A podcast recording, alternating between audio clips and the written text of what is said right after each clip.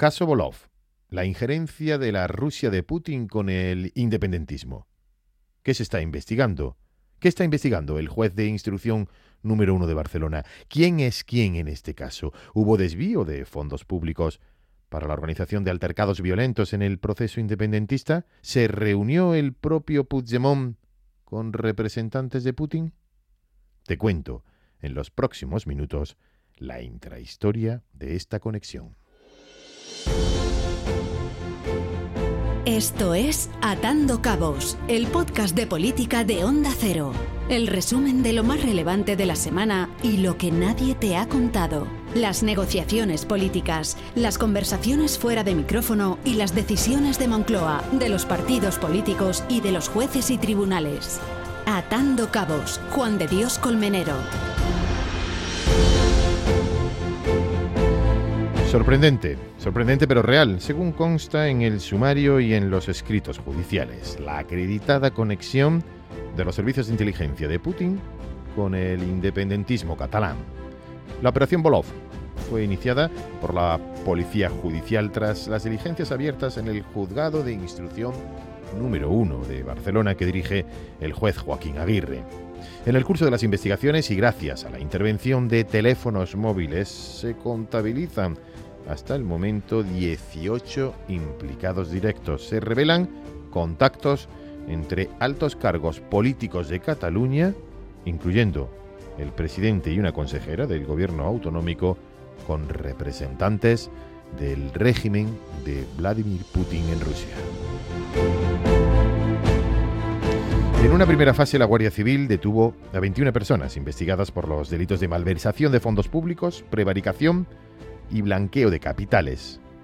Entre esos, entre los cuales estaban David Madí, empresario, exsecretario de comunicación de Jordi Pujol y hombre de confianza de Artur Mas y directivo de Aguas de Cataluña. Uriol Soler, empresario catalán, presidente de SOM, Xavier Vinyals, presidente de la plataforma Proselecciones Catalanas, Josep Lluís Salai, director de la oficina del presidente Puigdemont desde el año 2018. Xavier Vendrell, secretario de organización de Esquerra Republicana de Cataluña entre 1996 y 2006. Y también presidente del patronato de la Escuela de Educación Especial El Brod de San Joan d'Espí. Josep González Cambrai, exdirector general de Centros Públicos de Educación de la Generalitat de Cataluña y conseller de Educación. Pilar Contreras, directora general de Centros Concertados y Privados. Y Marta Molina, ex regidora de Esquerra Republicana de Cataluña en San Joan d'Espí, entre otros muchos investigados.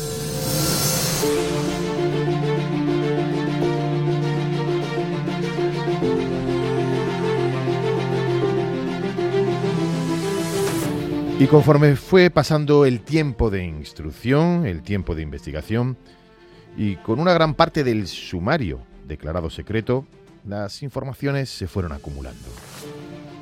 A día de hoy, seleccionando los principales indicios, tenemos cinco evidencias que el juez tiene encima de su mesa. En primer lugar, octubre del año 2017, encuentro de Carles Puigdemont no un intermediario, sino el propio Puigdemont, con Nikolai Sadovnikov, diplomático asesor del Ministerio de Asuntos Exteriores de Rusia. El encuentro, la reunión entre ambos, se produjo en la residencia oficial en Barcelona de la presidencia de la Generalitat.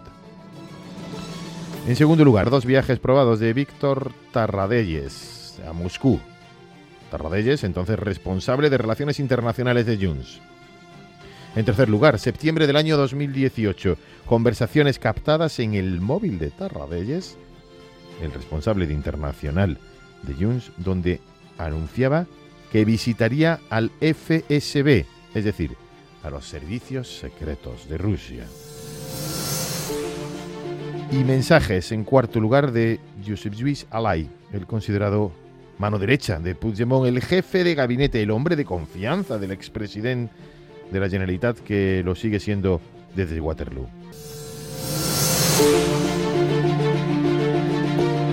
Mensajes de Alay donde se especifican las citas con tres miembros de la mafia rusa, tres miembros identificados por la Europol como pertenecientes a dicha organización mafiosa.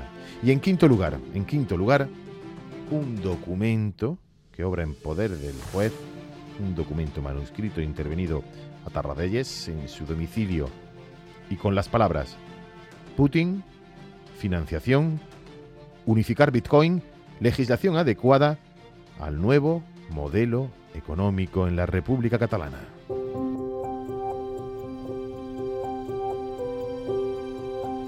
Atando Cabos, Juan de Colmenero. La conexión aumentó conforme iban avanzando las investigaciones. Según un informe de la Guardia Civil, Rusia envió a Barcelona entre marzo del año 2014 y diciembre de 2019 al menos a siete miembros de los servicios de inteligencia militar de ese país. GRU, GRU, en sus siglas en ruso.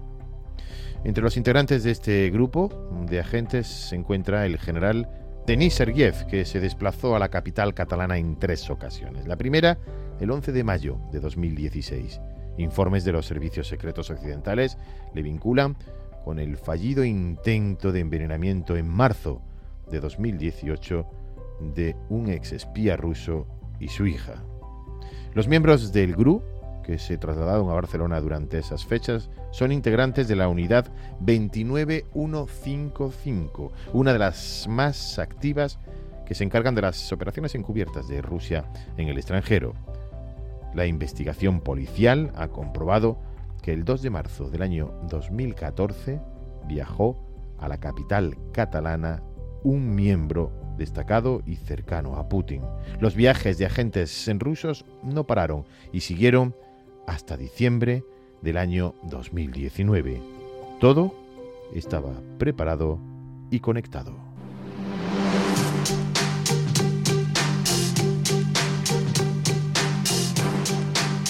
Ni el presidente del gobierno, Pedro Sánchez, ni el líder de la oposición, ni el resto de formaciones políticas han estado ajenas a este asunto.